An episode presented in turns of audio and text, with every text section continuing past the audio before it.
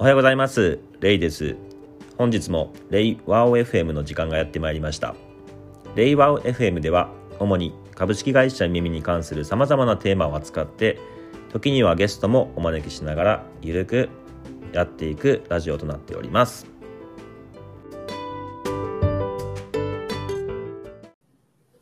一応じゃあ最初は、えっと、まずホームズ B さんとの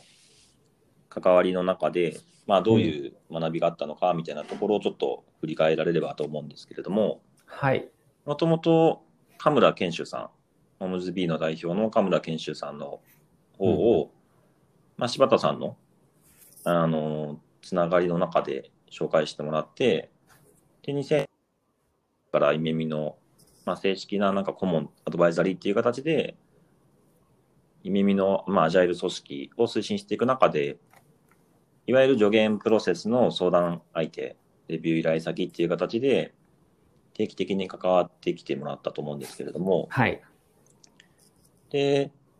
まあ、最初は、イミミの方で、初期構築したアジャイル組織の、まあ、設計の内容っていうところを一通りレビューしてもらいながら、まあ、大きななんか不備とか不具合ってないよねっていうところを確認してもらった上で、はい。その後、まあ、それをこうより発展させていくときに、ティール組織の、えーまあ、いろんな会社の事例や、ティール組織の枠組みとの比較の中で、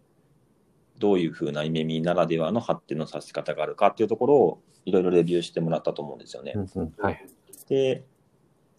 まあ、ティール組織の場合だと大きく3つの枠組みがあって、1つ目が助言プロセス、2つ目が、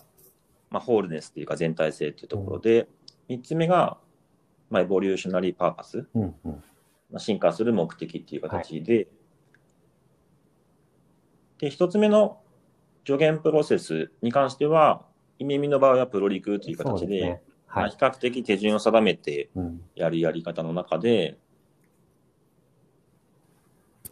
いわゆるティール組織でいう助言プロセスよりはもう少し形を規定した形に、うん。まあ、なっていたかなとは思っていて、で、まあ一つホラクラシーっていうところを、ホームズ B さんの方でも導入されているようなので、ホラクラシーの中での助言プロセスっていうところはどうなっているのかっていうところで、少しホラクラシーの仕組みをうんうん結構時間かけて説明していただきましたよね。そうですね。ホラクラシーの場合は、まあ、割とこう、ガバナンスミーティングとか、うん会議体で比較的こう、決められたしっかりしたプロセスで、あの、助言プロセスではないんですけども、まあ、反反対意見っていうところがないことを確認するっていう形で、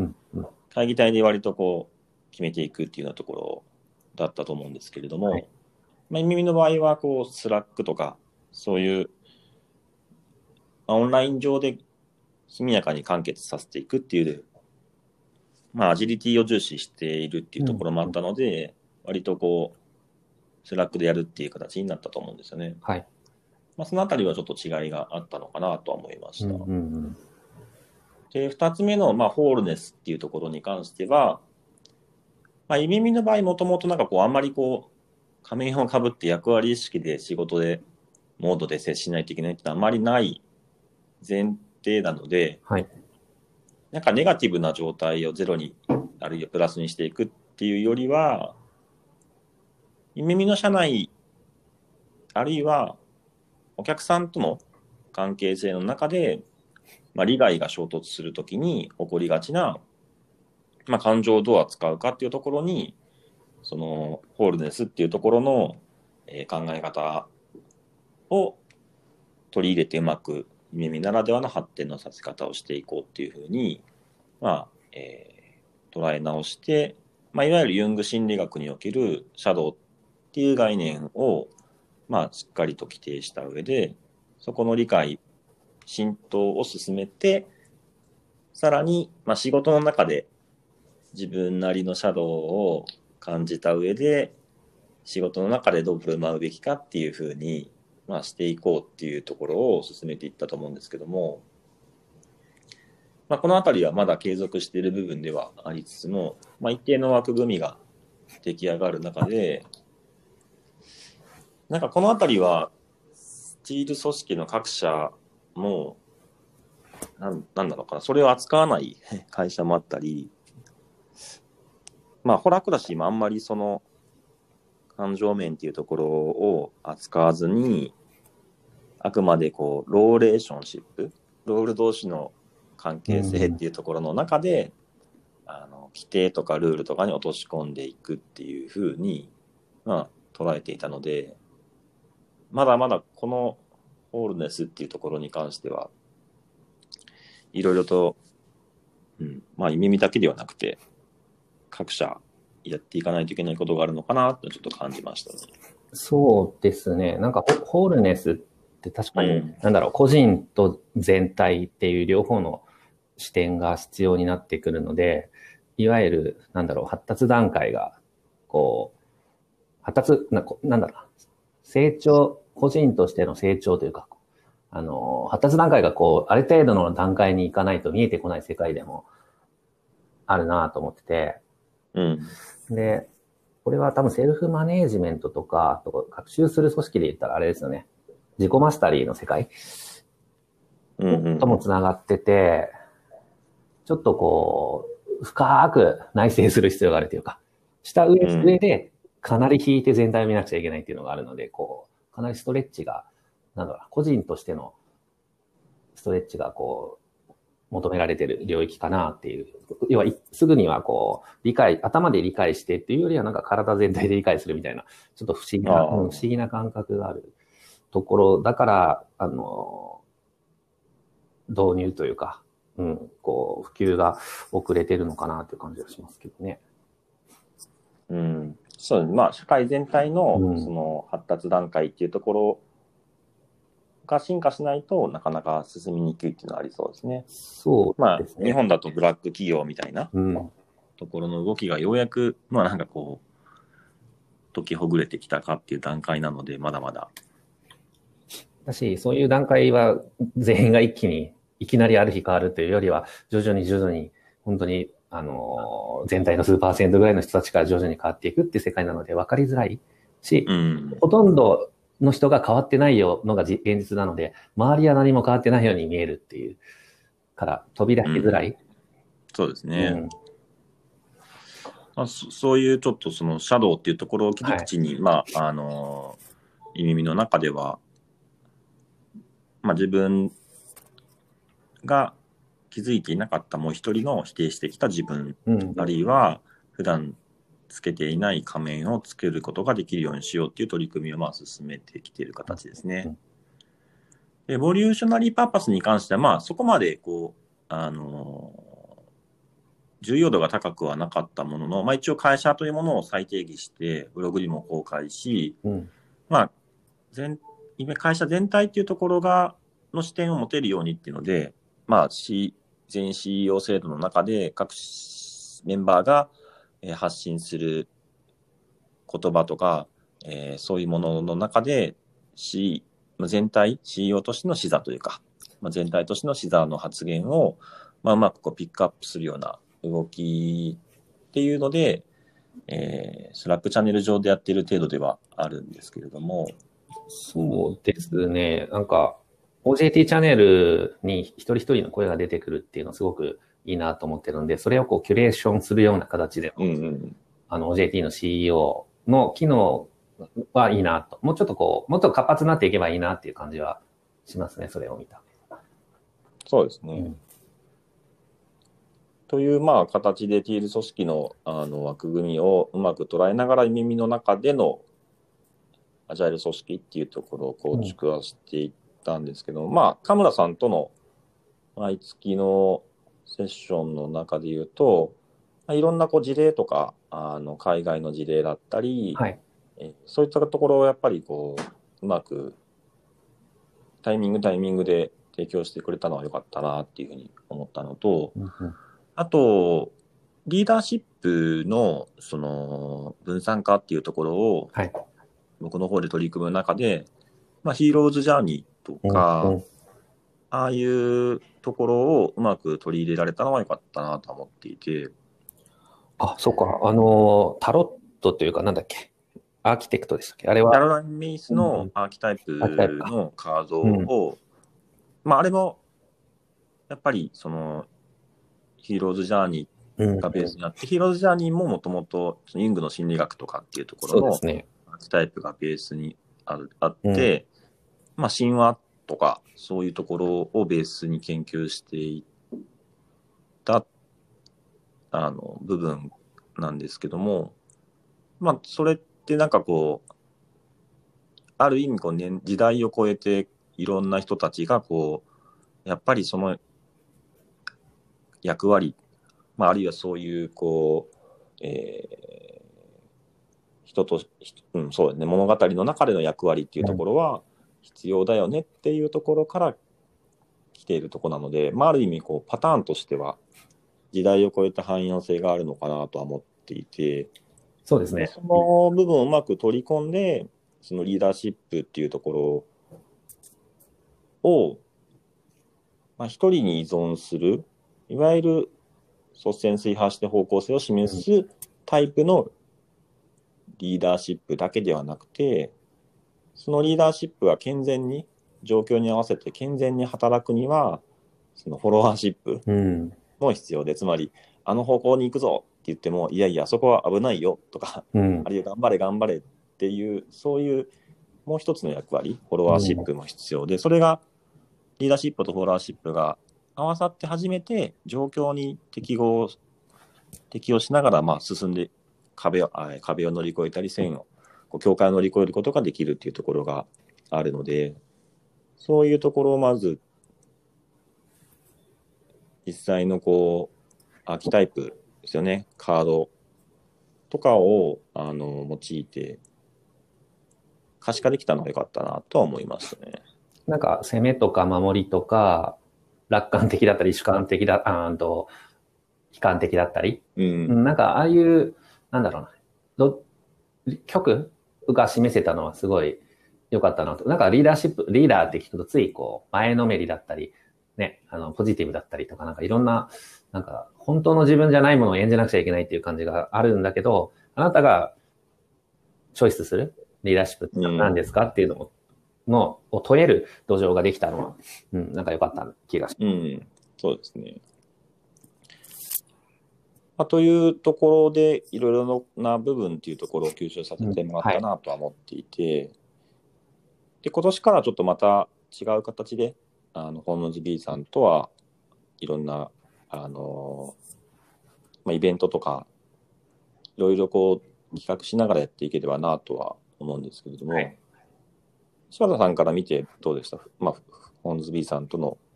取り組みっていうところ、河村さんとの取り組みっていうところ。ああ、そうですね。うんまあ、もともとなんか僕の場合、ティール組織というよりは、あの、ファシリテーター集団というか、あの、うん。組織開発をやってる集団の人、なんだろう、トップというか、うん、そういう認識で、なんだろうな、組織が、組織の変容とか、個人の変容とか、そういうことをサポートするっていう人たちなんだなっていうのを、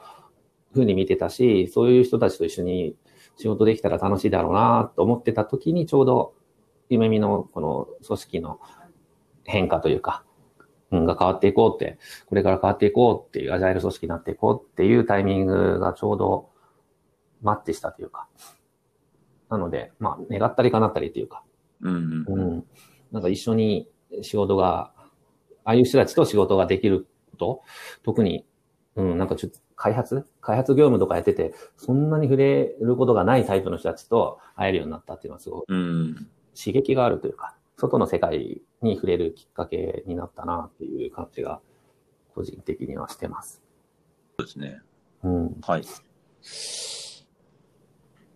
まあ、僕の方がすごく、その、まあ、そう河村さんっていうだけじゃなくて、ホームズ B さんっていうところを含めた取り組みで言うと、去年の4月、2019年の4月に行った全社会議っていうところの取り組みを一つ、節目としてよかったなと思っていて、まあそうですあれにね向。けて、耳の、まあ、育成方針みたいなものをまとめられたっていうのはもちろんあるんですけれども、はい。それよりも、まあ、あのー僕は、僕の狙いで言うと、あそこを通じて、その、片岡俊之という人間はよくわからないけれども、よくわからないことだけは分かったっていう安心感と、まあ、何を考えてるかわからないけれども、なんか育成とか、耳の成長に向けて、こう真面目に取り組もうとしてるんだなっていうところを、こう浸透理解させしてもらうことができたので、まあ、その後、その、ある意味、こう、シャドウをある、あえて誘発させるために、僕が振る舞う行動っていうところもよくわからないけれども、なんだか知らないけれども、まあ、育成のためにやってるんだろうというところの理解っていうところがある、を作れたなと思っていて。あのー、そう、もともとあの前者会議の前か。正直、夢見の、夢見ってやっぱ片岡さんにおんぶの抱っこが、抱っこなとこが強すぎるっていうか、片岡さんがこう言うからみたいな感じで、要は片岡像みたいなのが、うん、すごく強す、強すぎた中で、じゃあ自分たちで自分たちのことをもっと考えたらいいのにっていうきっかけの場場にしたかったっていうのがすごいね、僕の中の狙いとしてあって、うん、その上、その上で、片岡さん、ってことは結局みんな片岡さんの頭の中が知りたくてしょうがないっていうところを使って、自分たちでこう、うん、なんだろう、組織のことについてこう対話してもらうっていう場を、まあ、作り上げたっていう感じですね。で、その結果、やっぱり片岡さんはやっぱ、やっぱ片岡さんだったと。その上で、もしかして自分もこの組織の、なんだろうな、主役になれるというか、まあ自分ごとにできんじゃないかなって、まあ少しでも多くの人ががそういうような感覚を持てたらならよかったなっていう感じですかね。うん、そうですね。次の、じゃあ、全社会議どうするかっていうところは、まだ定まってはいなくて、うん、なんかまあ、こう、直感的に、いや、絶対一つに集まって何かをやらないといけない、そういう危機感、うん、重要感っていうのは、なんか、まだ僕の中にはなくて、うん。そういう意味ではま、まだやる必要ないのかなと思いつつ、あの、要は、夢見さんは何て言ってんのっていう世界でもあるんですけど、うん、そう、確かに今までは片岡さんが主導で片岡さんがやるって決めてやってたっていうところからちょっとフェーズが変わってきてる感じがあるから、こそ、なんか声がもしかしたらもうすぐ出てき出すのか、何なんでしょうね。これから、特に組織が大きくなっていけばいくほど、その声、一人一人の声は小さくなっていくんですけども、なんかやった方がいいんじゃないみたいな声が出てくるのかもしれないですよね。うん。声が出てくるっていうよりなんだろうな。そういう空気が流れるというか。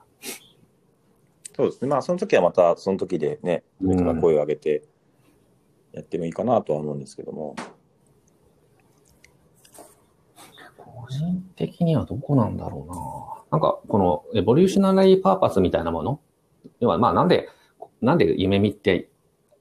あるの？存在するのとか、なんで自分は今ここに夢見と一緒にいるの？っていうところは、定点観測はした方がいいかなと思ってて、うん。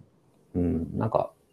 まあ、それが全社会議である必要があるかはちょっとわかんないですけど。まあ、そうですね。うん、そういう意味では、あの、ブランドコンセプトで、あの、うん、グローウィズイメミっていう、はいはい。を作っているので、うん、I grow with イメミ。私はイメミさんと一緒に成長する。イメミさんを使って成長するっていう中で、自分の成長ってなんだろう。うん、自分の人生の中、人生ってなんだろうっていうところを、イメミさんと共に考えていくっていうところのワークをしていくことで、あの、自分事として捉えるし、えっと、会社っていう存在意義も考えることになるのかなとは思うので、まあ、そのワークはなんかどこかでやってもいいかなとは思ってますね。ですよね。で、できればそれが、なんだろうな。一人一人それがこう、出てる状態というか、結構、少なくとも一緒のチームにいる人たちのには知ってもらえてると、多分仕事がやりやすくなるんじゃないかなと思ってて。ああ、それはあるかもしれないですね。うん、結構あの、深田が、イメミの創業メンバーの深田が、はい、シリコンバレーとかサンフランシスコに行った時に、そのお前のパーソナルモチベーションは何だっていうのは結構よく聞かれたっていう話を聞いていて、うんうんうん、そのアントレプレナーシップの中で、どういうビジネスモデルとか、どういうサービスモデルやるんだっていうところも、まあなくはないけれども、どちらかというと、パーソナルモチベーションは何だみたいな感じでよく聞かれたっていう話を聞いて、うん、あ、面白いなと思ったんですけど、割とそういうね、その人の人生、生きる目的みたいなところっていうのを大事にするんだな、とは感じましたね、その時。実際、このティール組織を書いたラルーさんが去年の9月に日本に来た時も、あの、サイボーズの青野さんとか、あのー、にガイアックスの上田さん。ガイアクさんの、ガイアクスの上田さんに問いかけたのはまさにそれですよね。あなたはなぜそれをやってるのかって。あなた、ねあなたはっていう、本当に個人の目的をずっと聞いてましたよね。うん。そういうワークを、なんか、まあいろんな形で、まあ全社会議やるとしてもその前に、なんか個別にいろんな形でやれればなとは思ってますね。そうですね。まあそういった意味では、その、ちょっと次の話につながるんですけれども、うんえっと、対話委員会、はいありのまま対話委員会っていうところの、あの、動きにもなってくるのかなと思うので、ちょっとそこに関して話をすればなと思いますね。